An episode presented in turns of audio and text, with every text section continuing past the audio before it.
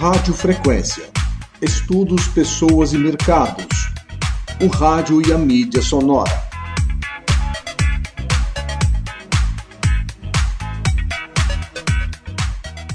Olá, seja bem-vindo, seja bem-vinda a mais esse podcast do Rádio Frequência.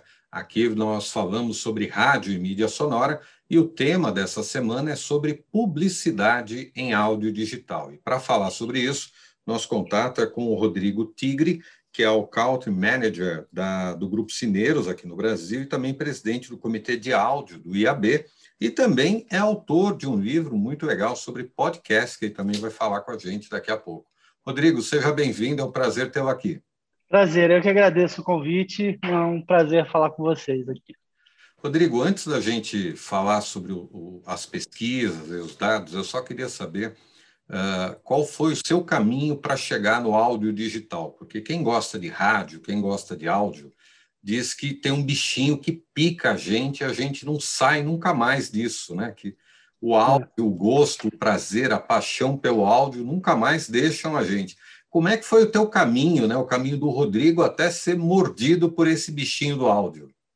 Sim. É, o meu, o meu, a minha trajetória toda sempre foi é, para o lado da tecnologia, né?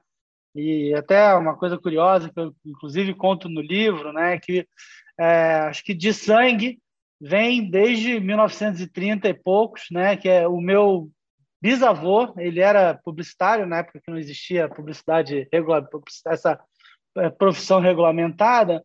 É, mas ele lá, lá na década de 20, 30, é, gravou junto com ele fez a letra, né, de uma marchinha de carnaval para Brahma, quando ele lançou o, o chopp engarrafado, né, que era a Brahma, o chopp, a Brahma chopp na garrafa. Que legal. E, e eles gravaram, né, ele fez a letra, o Ari Barroso fez a, a música e eles gravaram, curiosamente eles gravaram a, o fonograma, né?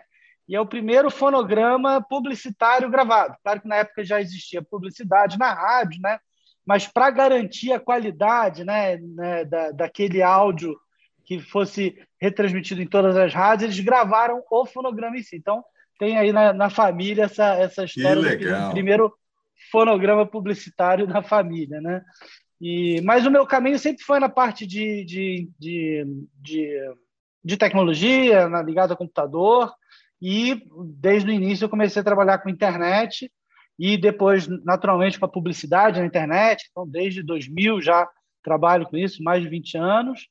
E o áudio entrou dentro é, da minha vida, principalmente na parte de publicidade, em 2015, quando 2016, quando é, eu, eu, a empresa que eu tinha, que era uma ad network é, chamada Populis, foi comprada pela pela Redmas, na época uma das empresas investidas pela Cisneros Interactive, e, e aí eu, eu, assumi também essa posição de head da operação aqui no Brasil, cuidando não só da parte de display, mídia tradicional, do áudio como um todo, né? E, e foi um, um caminho, então, desde 2016 que eu caminho é, por esse lado. Eu tenho uma visão um pouco diferente do, do, de quem trabalha com rádio tradicional, porque a minha via é tecnológica e de publicidade digital o que acaba sendo muito bom para contribuir nessas mudanças todas que a gente está vivendo, né? E aí, seguindo isso naturalmente, depois de rádios, né, a gente veio olhar é, um olhar com podcast, montamos uma unidade de negócio de podcast aqui dentro da empresa, onde a gente produz podcasts para marcas, é, e também a gente traz, de novo, a tecnologia aplicada para os podcasts. Então, hoje a gente consegue fazer anúncios dinâmicos dentro de podcasts, né, que é diferente do modelo tradicional é, de testemunhais, e também modelos para medir o resultado da sua campanha em áudio, é, com modelos de atribuição de visitas a site, enfim. Então, o nosso lado é muito disso. E aqui eu estou aqui para aprendendo muito de rádio, aprendendo muito de áudio como um todo. Foi né, desde 2016 aí já tem já tem uma história é, mas muito nessa via de trazer tecnologia, porque não tem jeito, né? O, o mundo vem mudando, é, o consumo de mídia vem mudando, mas isso não significa que o rádio vai acabar, significa que eles têm que olhar para esse é, lado também né, do áudio digital e como se aproveitar disso. Acho que tem sempre muita oportunidade para todo mundo dentro da cadeia nessa linha. Rodrigo, vocês lançaram recentemente uma pesquisa exatamente tratando sobre publicidade em áudio digital. Que dados você pode nos apresentar mostrando aí essa importância, né? Porque até então a gente falava muito da publicidade eh, no rádio. Quando ela migra, migra para a internet, a gente está muito vinculado a uma, a uma, uma publicidade imagética, com banners, né? E mais recentemente a gente já vem trazendo isso já dentro desse novo perfil que você acabou de comentar, com a publicidade eh, mais técnica, inclusive com formas de mediação diferenciada aí para o público do áudio. Como é que está esse mercado hoje? Que dados você pode nos apresentar? Não, bacana. A gente, a gente, né, como o áudio é, ele não é, ele não é novo, né? Mas muita gente ainda tem desconhecimento de como anunciar, como fazer, como entrar dentro desse segmento.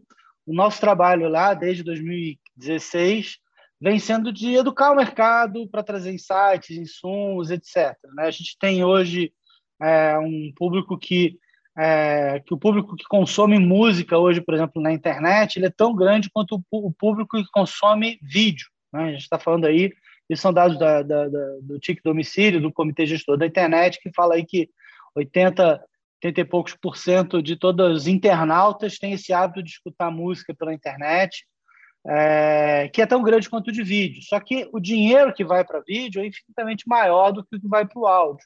E aí eu acho que tem algumas, tem algumas hipóteses por que, que isso acontece. Né? Acho que o rádio, tradicionalmente, é uma mídia muito regional, é, não são, geralmente, algumas grandes empresas e, e não tem um olhar né, de, de, de usar o áudio de, dentro do seu mix de mídia always on, ele olha o áudio mais de uma forma estratégica, com campanhas pontuais, é, justamente por, por ser mais trabalhoso você fazer uma campanha nacional de rádio, é diferente de TV e outras mídias, né?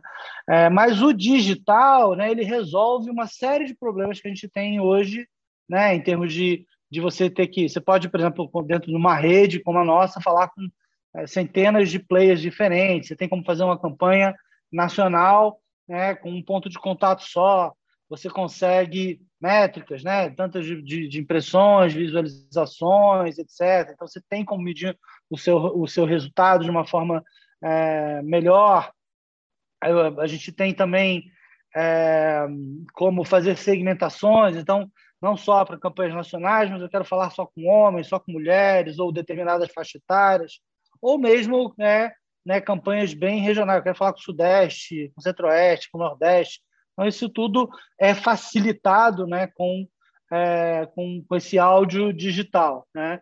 Uma coisa que a gente vê é que o consumo aumentou muito durante a pandemia. A gente tem duas pesquisas. Né? A gente tem a pesquisa de consumo de áudio, que foi da Cisneiros, e pelo o IAB, né, junto com a Offerwise, a gente fez uma pesquisa também sobre o consumo de podcast, que também vem crescendo bastante. E eu acho, é, Álvaro, que o que a gente, nessa pandemia, né, afinal, a gente está saindo aí no final de uma pandemia, a gente precisa desses momentos de descanso de tela. Né? A gente fica muito, né, como a gente está aqui hoje, numa frente de um comunicador, um vídeo, muitas reuniões foram para o computador. É, no início da pandemia, a TV ligada no centro da sala para todo mundo entender o que estava acontecendo no mundo. Mas, é, à medida que a gente vai entrando numa normalidade de trabalhar em casa, etc., a gente busca esses descansos de tela. Né? Então, é, é muito por isso que aumentou bastante o consumo. Quando a gente fala de podcast, a gente já vê que 74% de todos os internautas já consomem, já ouviram um podcast. Né? Esse número era de 40% em 2019. Então, a gente vê um crescimento muito grande. É, a gente vê que esse consumo acontece muito no celular, né? e, e, especificamente, é, claro, quando a gente fala de, de, de música, rádio, etc., são, está falando de entretenimento, mas quando a gente fala de podcast, o que a gente vê é justamente que tem muita gente que acessa podcast pra, com o, o objetivo de obtenção de conhecimento. Né? É, isso é muito forte dentro desse tipo de conteúdo, né? As pessoas elas estão lá para se aprofundar sobre assuntos específicos obter conhecimento de uma maneira geral, de um assunto que de repente elas não conhecem, se atualizar com notícias, informações e depois para se divertir. Né? Então a gente tem primeiro uma, uma um interesse, um, um, um, objetivo de educação, de aprendizado, de aprofundamento, é, quando a gente fala de podcast, né? muito mais do que de diversão ou para passar o tempo. Né? E, e, a gente tem aqui esse, essa relação também diferente. Né? Eu, eu gosto de comparar muito o, nosso hábito de consumo de, de vídeo, por exemplo. Né? Quando eu vou lá, no, no YouTube da vida, eu entro lá, eu não necessariamente sei o que, que eu vou escutar, eu, eu fico zapeando ali, né? eu entro uma coisa, vejo um pouquinho, saio, vejo outro. Você tem muito esse, esse hábito de navegação como você navega na internet, né? de você ir mudando de canal. Quando a gente fala de consumo de podcast, né, a gente vê né, que o primeiro motivo é se aprofundar sobre algum determinado assunto. Você tem e também eu tenho não tenho uma tela na minha frente, ele convive muito com outra atividade, né, então lavando louça, passeando com o cachorro, indo para o trabalho, enfim, é, na academia. Então as pessoas elas se programam. Olha, eu tenho meia hora de esteira vou escutar o programa XPTO, que é o que eu gosto lá de finanças, por exemplo. Vou escutar o Café com a DM, é, que é um programa de entrevista para me aprofundar sobre negócios. Né? Eu vou escutar lá o ResumoCast, que é um podcast de resumos de livro, para me aprofundar sobre um livro de, de negócios. Né? Então, isso é programado. Isso tem uma, uma coisa muito interessante, que é, primeiro, a relação que você tem com aquele programa. Né? Então, é uma escolha e uma retenção muito maior. Né? A pessoa ela, é, se programa para ouvir e fica lá ouvindo 10, 15, 20, meia hora, uma hora, aquele conteúdo naquele tempo. Então, tem um, um hábito diferente aí de consumo. Tá? E aí, falando um pouco de publicidade, né? A public... como é que está a publicidade é, em podcasts hoje? Né? A gente também, pela pesquisa é, tem uma lembrança super grande né, desse conteúdo. Então, 59% dos, dos entrevistados é, disseram lembrar de ter escutado uma propaganda é, dentro de um podcast. Né? E, e, curiosamente, né, 23% gosta da propaganda ali, 22% não se incomodam e 16% são indiferentes. Então, a gente tem mais de 50% aí das pessoas, né, a grande maioria não se incomodando ou até gostando da publicidade no, no, no podcast. Porque a gente tem uma preocupação muito grande de como aquilo entra no programa. Né? A gente não, não repete o, o que acontece no YouTube, que é uma interrupção. Né? A pessoa está lá, deu play, no meio do programa, de repente aparece lá, você já até sabe que ele, ele já até avisa que vai entrar um anúncio e você já fica lá com o botão para pular. Então, se você não passou a sua mensagem ali em cinco, segundos, você já perdeu aquela audiência. Como no podcast é, aquilo é marcado, ou é um testemunhal, né, no início do programa, falado na voz do apresentador, ou quando a gente tem os anúncios dinâmicos, a gente é, marca a entrada do anúncio episódio a episódio, dentro de uma pausa, dentro de um break, cabe muito bem um programa de meia hora, você ter um break ali de um minuto, dois minutos, para um anunciante nesse respiro. Né? Podcast tem esse, esse respiro também. E, e aí, com isso, a gente consegue trabalhar é, uma, uma, uma mensagem até que é menos varejo, que é menos parecido com o rádio tradicional, né, que é 30 segundos, compre já, mas consegue trabalhar conteúdo de uma forma mais é, leve né, e, e e mais abrangente. Né? E, e, e, a gente vê né, também pela pesquisa né, que, que qual é o efeito né, de uma publicidade dentro de um podcast para aqueles usuários. Né? O, a pesquisa mostra também que 37% é, dos, dos entrevistados disseram querer saber mais sobre o produto, então foi na internet procurar sobre um produto ou serviço. 27% foi no site da marca, acessou, disseram ter acessado o site da marca. É, 18% chegaram aí na, na, acompanhar a marca nas redes sociais e 10% dos entrevistados atestaram ter feito uma compra após é, o impacto. Né? Então, realmente tem não só é, uma coisa das pessoas gostarem, como tem um impacto real aí que a gente vê de pesquisa, né? E a pesquisa mostra também, né, só para fechar aqui dentro dessa parte de publicidade, que os anúncios que fazem parte né, do conteúdo ou que são produzidos ou patrocinados por marcas e aqueles que aparecem dentro das pausas são os que uh, o, usuário, né, os entrevistados entendem como os mais interessantes.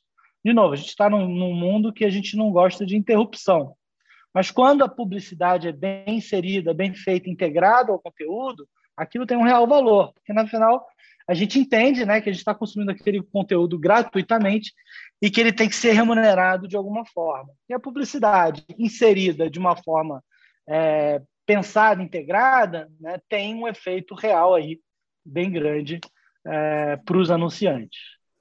Rodrigo, esse formato, ele talvez gere uma, uma possibilidade interessante, que é a necessidade de uma integração entre o roteiro do programa com o conceito que está sendo tratado aí na publicidade. Como é que funciona esse processo na prática?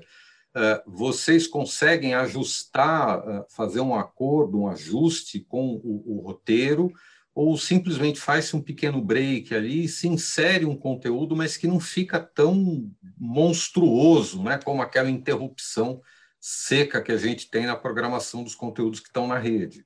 Como é que isso funciona na prática? Só para o ouvinte entender. Então, a gente tem duas formas, né? Então, assim, separando, né, basicamente as duas formas de você anunciar dentro de um podcast hoje, né? Você tem os anúncios que são os testemunhais, né, que viram parte integrante daquele episódio. E aí sim tem uma cocriação do apresentador, né, do, do, do, do dono do programa com é, a marca, né, uma cocriação aí. Aí tem um alinhamento de briefing, é, a gente alinha a, pauta. É, algumas vezes a gente, é, e a gente e, na verdade, a gente está muito ligado à temática do programa. Né? Então, eu vou fazer um anúncio num podcast que fala sobre cloud computing, né? porque eu sou uma marca de tecnologia que tenho esse tipo, ou estou atrelado a esse tipo de serviço. E aqui o conteúdo está muito integrado a, ao programa, né? e isso tudo é alinhado com briefings, etc. Mas, né, como eu falei, a gente tem uma outra linha de, de, de, de, de inserção de anúncios no podcast, que é o que tem impulsionado o crescimento do podcast, da publicidade em podcast nos Estados Unidos, que são esses anúncios dinâmicos, que eu posso ou não é, pensar na temática. Tá? E aí eu posso te dar alguns exemplos. Tá? O exemplo, por exemplo, dos podcasts da CNN. A CNN é um, é um grande parceiro nosso, ele tem lá o programa que é o Item Mais, que é um programa diário, jornalístico, de meia hora. É, ele tem um break, né? não é um break, mas uma, uma um, um, bloco, dois blocos, né? um bloco e um segundo bloco. E é justamente nessa virada de bloco que a gente insere um anunciante, que ele não precisa estar atrelado à temática ou assunto daquele conteúdo, a gente está vendendo muito mais audiência, que é qualificada e etc. Então, nesse caso da CNN, a marca entra como uma patrocinadora durante um período. Então, durante 30 dias, aquela marca ela abre o programa com um oferecimento, é, é, por exemplo, CNN tem mais, um oferecimento da marca XPTO, a melhor marca para você. Então, é uma mensagem curta ali de 10 segundos, justamente para só apresentar o programa. Entra o programa e lá pela metade do programa, nos seus 10, 15 minutos, dentro de uma virada de bloco, a gente cola um spot gravado que pode ter aí até um minuto. Também a gente foge do varejão de 30 segundos e eu consigo reforçar a mensagem daquela empresa é, de uma forma é, integrada e de uma forma, é, enfim, de dar uma, exposição melhor para a marca. Né? e a garantia de que vai ser aquele anunciante exclusivo durante aquele período. Então, nesse caso, eu estou muito mais vendendo audiência. Uma coisa que a gente faz, então, por exemplo, eu tenho uma rede, né, eu tenho vários podcasts voltados para o agro, agronegócio, né, que, e aí eu posso ter uma comunicação voltada ao agro que eu rodo em todos esses 10, 12 programas. Da mesma forma, eu tenho uma, uma série de 10 programas de true crime. E aí eu posso ter uma comunicação também para aquela audiência, mas que não está necessariamente atrelado a um programa ou algum conteúdo específico. Pode ser uma temática mais generalizada ou pode simplesmente não ter ligado a temática nenhuma, como é o caso dos programas jornalísticos, entendeu? Muito legal. E você também dá um curso no IAB que é o áudio em 360, né? Eu queria que você falasse um pouco desse conceito do 360, né? Porque no final das contas a gente está imerso, né? o nosso dia a dia está imerso em áudio, é que a gente muitas vezes não percebe. O áudio faz tanto parte do nosso dia que a gente muitas vezes não percebe, diferente da imagem que você para para ver o áudio te possibilita continuar fazendo muitas ações e continuar ouvindo, acompanhando podcast, uma rádio, um, um material em on-demand. Como é que funciona essa questão do áudio em 360, Rodrigo? Então, a ideia do, do curso né, vem muito daquela linha do IAB de fomentar né, e educar o mercado como um todo. É, o curso tem três anos, né, a gente fez a primeira versão acho que em 2020, é, ele começou na pandemia, então ele sempre foi online, e isso é bacana porque a gente começou a abranger muito mais pessoas participantes, né, sem alimentação física, etc. É muito mais fácil de todo mundo sentar, né, seja onde estiver naquele momento, através do seu computador. E, e a visão 360 é justamente porque a gente tem né, dentro dessa cadeia, a gente tem rádios, a gente tem todos os serviços de áudio sob demanda, né, que são aqueles que você escolhe exatamente a música que você vai escutar, como o Spotify, o Deezer, etc. A gente tem várias web rádios, né, inclusive várias web rádios nacionais, que são conteúdos musicais que só existem na internet. A própria Jovem Pan, por exemplo, tem 80 web rádios musicais que elas não não, não, não, não são transmitidas na, nas ondas né, de AM FM, mas elas estão ali. E a gente tem podcast. Então, a gente tem diversos players aí, a gente explica um pouco, né? Fala até um, tem uma historinha da evolução, né? De como é que a gente chegou até aqui. É, eu até falo um pouco disso no livro também, os formatos, como é que, como é que são as métricas. Métrica de rádio, por exemplo, é diferente de métrica tradicional é, de, de conteúdo de, de, de, de, sites, né? Ou até próprios de vídeos, né? Você pode ter, tem para um parceiro nosso que é a Saudade FM, ele falou, cara, tem, tem sessões aqui de seis horas, de oito horas de, de, música, né? Então, é, aquilo, né? Se você for contabilizar de uma forma tradicional, como se mede hoje as métricas de internet, é um usuário, um page view, mas o cara está oito horas ali. Isso é diferente de um page view, né? Num, numa homepage de um, de um wall, por exemplo. Então, a gente explica isso tudo, é, as formas né, de você, como uma marca pode inserir, quais são os tipos de formato, como a gente mede os resultados, ainda também tem essa questão né, do o áudio, ele não é clicável, eu não posso clicar no spot. Eu estou muitas vezes escutando no meu celular com a tela fechada, mas existem modelos de medir o resultado da sua campanha, pós-campanha, né, pesquisas de brand lift. A gente tem uma tecnologia hoje, inclusive, que consegue medir o resultado de visitas a uma loja física após o impacto do áudio digital. A gente tem um case de Boticário que é, que é incrível, que, que a gente começou a rodar no ano passado, quando começou a abertura, né? É, a gente começava a voltar um pouco à nossa normalidade, é, e a gente teve resultados aí para Boticário. A gente, inclusive, apresentou esse case num evento aqui em São Paulo, junto com o Boticário, que a gente conseguiu, é, dentro de todas as mídias, né, reduzir o custo de visitas em, em até quase 60% é, trazendo um, um, um, que a gente chama de brand formas, né? Quer dizer, é, o áudio acaba trabalhando mais, muito mais a parte de branding pela sua característica, mas com a possibilidade de medir o resultado real, seja até numa visita a uma loja física. Né? Rodrigo, ainda sobre essa questão da publicidade, né? Algumas emissoras de rádio no Brasil, as que estão ligadas aos grandes grupos, normalmente elas já têm ali os seus media kits para mandar para as agências e tal. Uh, essas empresas que estão hoje no setor de áudio, né, nós temos produtoras, nós temos uh, produtores de conteúdo independente, nós temos empresas de software, nós temos hoje um, uma ecologia, né, vamos dizer assim, um, uma rede de, de, de profissionais e fornecedores envolvidos nessa área que é tecnicamente mais recente que a própria indústria do áudio, Porém, você acha que está mais estruturado isso do ponto de vista da publicidade, por exemplo, essa coisa de apresentar dados, media kit, modelos de métricas, porque antes a gente tinha uma dificuldade até em medir um pouco da audiência no rádio, porque era uma audiência muito massiva. Hoje, com a rede, a gente consegue ter quase, quase, quase o RG do, do ouvinte. Né? É. Não, acho que a gente ainda está, é, Álvaro, engatinhando, tá? Acho que a gente ainda está muito, ainda tem muito caminho para seguir. É, e aí eu acho que é um, é um balanço dessas duas pontas, né? O publisher, essa tríade aí, né? O publisher, tecnologia e o anunciante. O que eu enxergo é que cada vez mais as marcas como um todo estão olhando para o áudio, né? E começando a enxergar o áudio realmente de uma forma mais estratégica.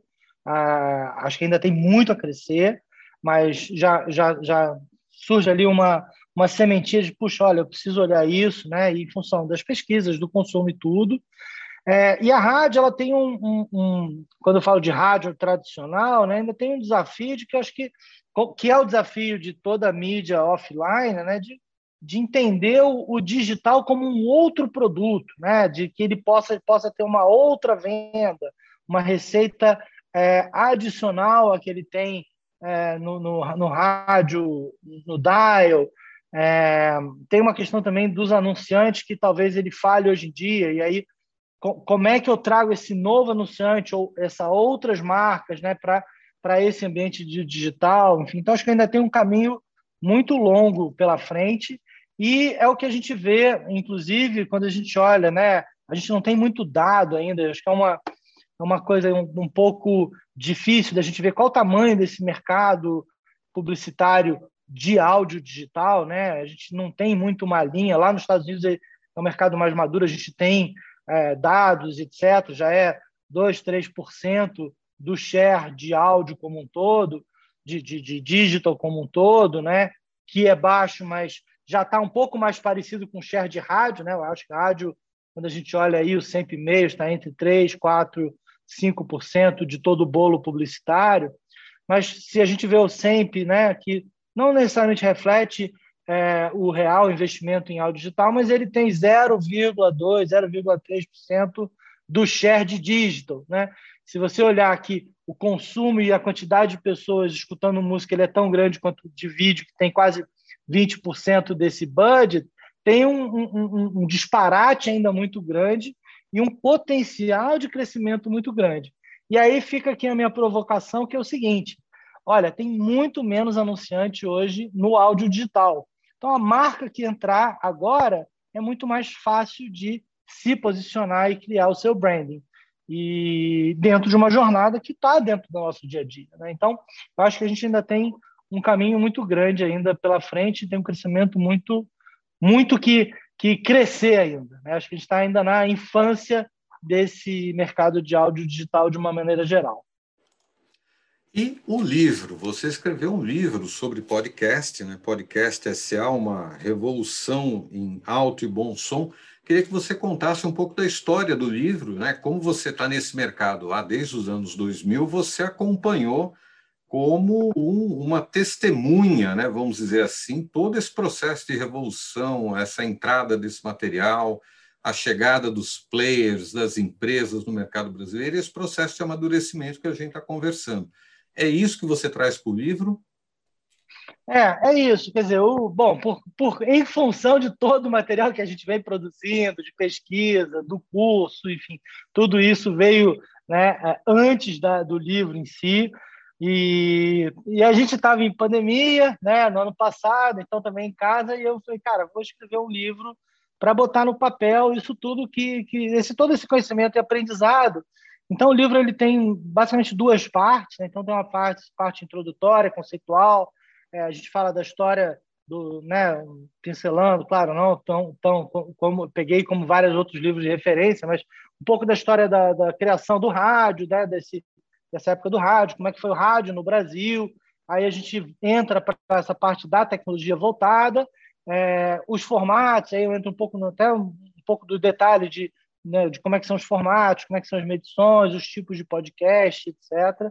E ele, a segunda parte do livro fala é, são, são acho que 11 entrevistas com podcasters, né? Então, desde do, do, do Daniel, é, que foi o primeiro podcaster brasileiro lá, na, lá em 2004, 2005, né? O Ivan Mizanzuki, do Projeto Humanos, que trouxe esse primeiro storytelling, é, a gente o Danilo Medeiros, né, que foi esse primeiro podcaster. É, eu falei com o, o, Guilherme Figueiredo, que é o head de áudio da Globo, né, que é um player que também vem investido bastante nesse segmento. Com o Luciano Pires, com é, o Mamilos, com a Cris do Mamilos, com o Cris Dias, enfim. Eu queria pegar um pouco, produtores, né, o Caio da Maremoto, queria pegar um pouco essas visões diferenciadas, porque é, cada um tem uma relação diferente né, com o podcast. Tem o Cris, por exemplo, ele fala, o Cris Dias, né, ele fala muito de, de do, do, do, podcast como uma, uma, uma forma de você ser referência né, dentro daquele determinado assunto. Ele falou, cara, eu nunca ganhei muito dinheiro com a publicidade, mas eu sempre é, fui referência por causa do podcast. Né? Então, aquilo te dava uma, uma, uma, uma autoridade né, é, é, dele dentro daquele dentro do, dos assuntos que ele que ele seguia lá e enfim então é, traz um pouco essa visão e, e, eu espero que o livro contribua aí para as pessoas entenderem como é que é o mercado a história e terem insight também né de como como usar ou como ver ou até descobrir é, assuntos novos dentro desse universo do, do podcast muito bom. Um outro ponto que eu queria aproveitar e explorar com você, eh, Rodrigo, como você tem esse acompanhamento já do mercado de áudio digital, do podcast, inclusive do próprio mercado de rádio, essa visão uh, digital desse mercado, minha pergunta uh, pode ser um, pouco ampla e, é a pergunta de um milhão, né? mas o que vai acontecer com esse mercado para frente? Você acabou de nos dizer que nós ainda estamos engatinhando em questões de formato, nós estamos arranhando ali. O que você visualiza para esse mercado nos próximos anos? Bacana. Acho que, enfim, ninguém tem, tem bola de cristal, né? Mas a gente olha e, e enxerga algumas tendências. Né? Então, quando a gente olha lá fora, a gente vê realmente cada vez mais marcas entrando e pensando o áudio de forma estratégica. Então, isso é uma coisa que é, a gente acredita que vai acontecer aqui também, isso traz alguns benefícios, né? Porque a partir do momento que elas começam a entrar no áudio, começam a ver resultado, é, elas começam a se começa a ter mais dinheiro para produ produções, né? Sejam elas quais forem. É, acho que a gente ainda vai ver um, um boom é, de conteúdos mais de storytelling, né? Acho que a gente tem o Brasil é o, é o rei do, do mesa cast, videocast Está todo mundo sentado numa mesa de bar discutindo sobre um assunto, seja ele assuntos nerd, políticas, etc. Né? Acho que esse é o, é o, formato dominante aí que a gente vê aqui no Brasil. É, mas a gente já vê várias produções no formato de storytelling, né? quer dizer, de contações de histórias. Tem aí o, o Praia dos Ossos, da Rádio Novelo, que é um, é um, um, um excelente trabalho jornalístico. A Rádio Novelo vem muito para essa linha é, lançaram agora recentemente, recentemente o Crime e Castigo, que fala um pouco sobre essa, o que é justiça no Brasil, analisando até um, um, assuntos mais, mais densos, pesados. O Spotify anunciou é, agora, né, tem um teaser que saiu essa semana, eles estão fazendo, lançando inclusive em vários níveis diferentes, o, uma série do Batman original, né, uma história original para podcast, né, voltando à radionovela lá da década de 30, e, e que curiosamente, eu não sei se você sabe, mas a primeira radionovela brasileira ela foi é, uma, um, uma não uma invenção, né? Não uma invenção, mas um push de uma agência de publicidade, a Standard, é, patrocinado pela Colgate, né? Então, assim, é, é, é as marcas é que trazem esse conteúdo. Então, eu acho que isso vai acontecer no digital também, e eu espero ver várias é, histórias narrativas e, e, e, formatos diferentes do, do, do tradicional mesa cash. Eu, particularmente, gosto muito desse tipo de conteúdo. Né? E a gente tem um outro movimento que está ligado ao tecnológico também, que são esses connected devices, né, os smart speakers, então é, o Alexa, Alexa, né, o Alexa, Google Home, enfim, esses, esses devices já estão na casa das pessoas. A gente não tem muito dado oficial, assim, a, a, a, a própria Amazon acho que não abre muito isso aqui, mas um fato curioso, por exemplo, né, que é o, o, o item mais, de novo, o item mais da CNN, 54% da audiência dele hoje é via Alexa. Né? Então já tem mais de 240, 250 mil downloads todo mês de pessoas através de um dispositivo conectado. Né? Isso, quando inserido na nossa rotina, né, ele tem é, duas coisas, né? Porque é muito fácil você chegar para uma Alexa, toca a notícia do dia, enquanto eu estou fazendo a barba, estou me arrumando, tomando café, e aí você está consumindo aquele conteúdo, é, como um futuro de anúncios interativos. Né? Você começa a responder. Isso já é uma realidade lá fora, eu já, já escutei, olha, tem o spot do anunciante, quer saber mais, fale, sei lá, Coca-Cola, né? E aí ele vai e te conta um pouco mais sobre aquele anúncio. Então, eu acredito que para futuro eu vejo muito novos tipos de produção, principalmente nesse, nesse modelo de storytelling, e vejo também né, esses, né, esses o áudio com viés um pouco mais interativo, onde você consegue interagir com um produto, com uma marca, um, é, enfim, com aquele conteúdo em si, né?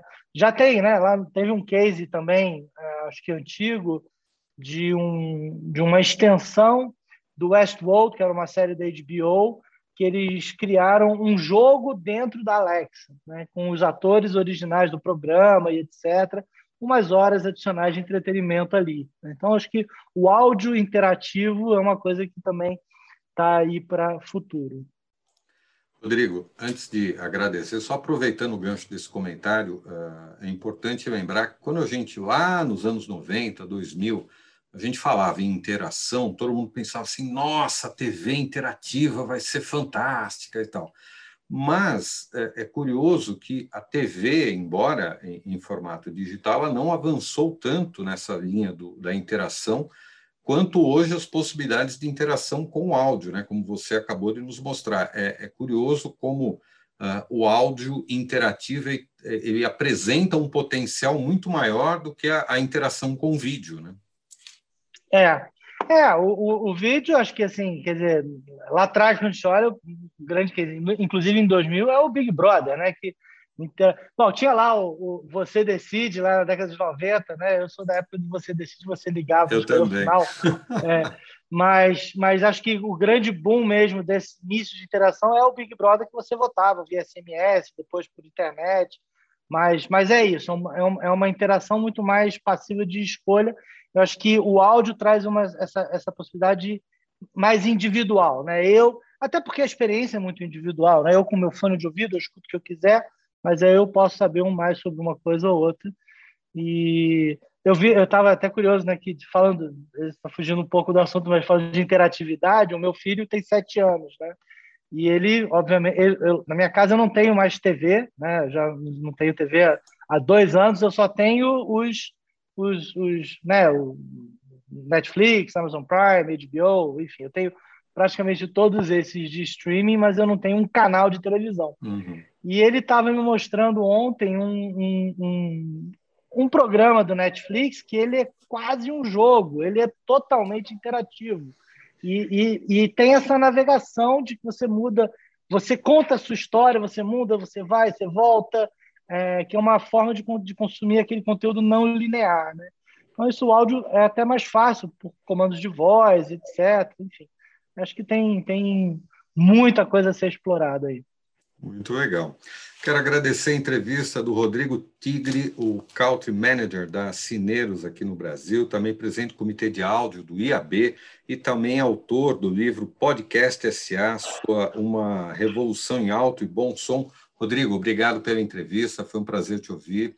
Espero que a gente possa conversar em outros momentos sobre esse avanço do áudio. Né?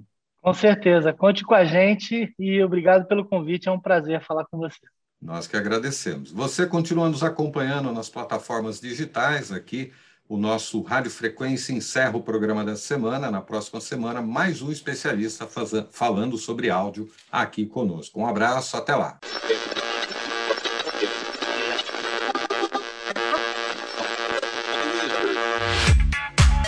Radiofrequência. Estudos, pessoas e mercados. O rádio e a mídia sonora.